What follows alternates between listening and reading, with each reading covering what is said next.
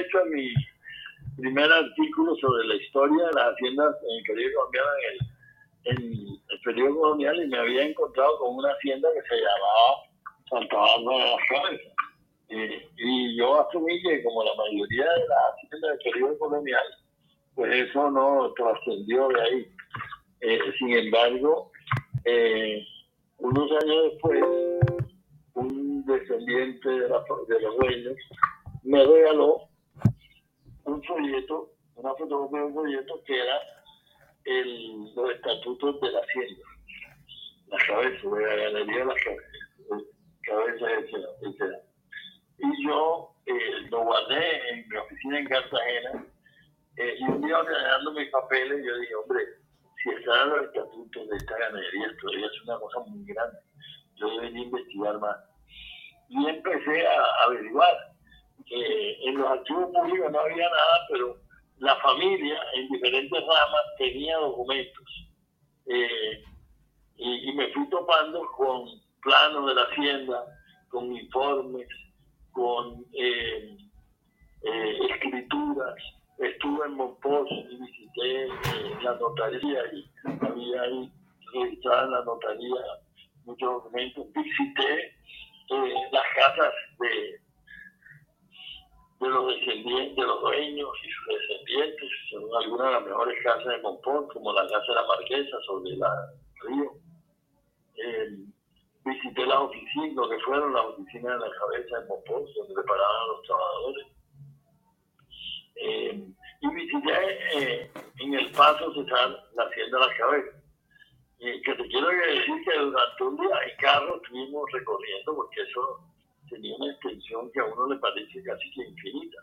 Varios municipios, quedaban varios municipios. Astrea, El Paso, Chimichagua, Chiliguaná y parte de Valledupar. Eh, llegó a tener en su momento mayor extensión unas 111 mil hectáreas. Debió tener entre unos 25 mil y 35 mil cabezas de ganado. Eh, entonces, eh, y todo en una, desde 1742 en manos de una familia, la familia Tres Palacios de Monpós, que eran descendientes de los marqueses de Santa Coja, una familia de, de mineros y comerciantes de mitos. Eh, luego, mm, eh, con los diferentes argumentos que fui llegando, eh, bueno, siglo XX pues, los palacios se fueron las hijas fueron casándose con otra familia de Monpós, entonces quedó la hacienda en propiedad de tres familias monposinas. Los Piñeres Tres Palacios, los Fernández Tres Palacios y los Tres Palacios Tres Palacios, porque se casaban entre sí. Eh, y esa hacienda eh, duró sin divisa hasta 1942, o sea, 200 años en manos de la misma familia. En 1942 ya la familia había crecido mucho y decidieron dividir la, la, hacienda. Sí. Y eso lo pudieron hacer realmente a comienzos de los años 50 de 1950 hasta comienzo de la década de 1990, la familia, pero ya eh, eh, diferentes ramas tuvieron, tenían todavía su propiedad las diferentes partes de la hacienda.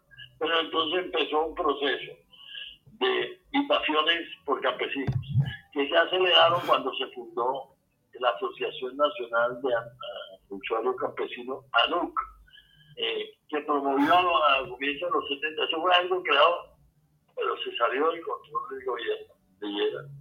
Y los campesinos promovieron miles y miles de invasiones de tierra, más que todo en la costa de ahí. Eh, y las cabezas la invadieron en muchos lugares. Además de eso, eh, hizo presencia la guerrilla.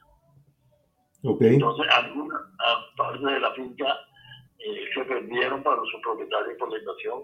Otras partes se la pudieron vender a, un precio por debajo del precio de mercado eh, y otras alcanzaron una parte menor a venderla a precio de mercado, lo que salieron a tiempo.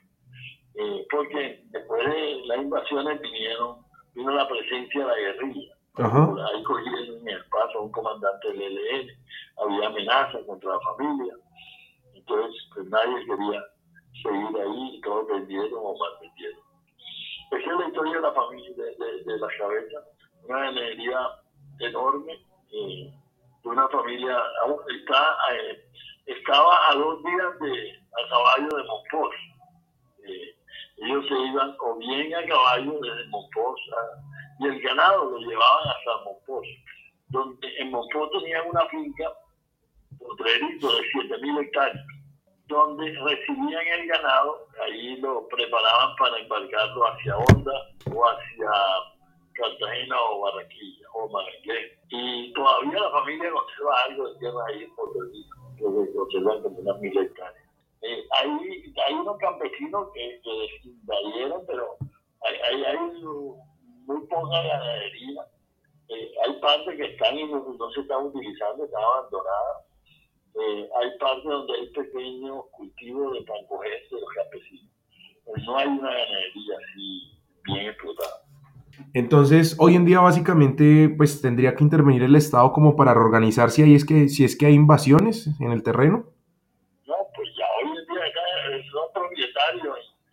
Después de tantos años ya son propietarios. Fueron eh, invasores, pero hoy en día ya son propietarios. Después de tantos años ya la posesión da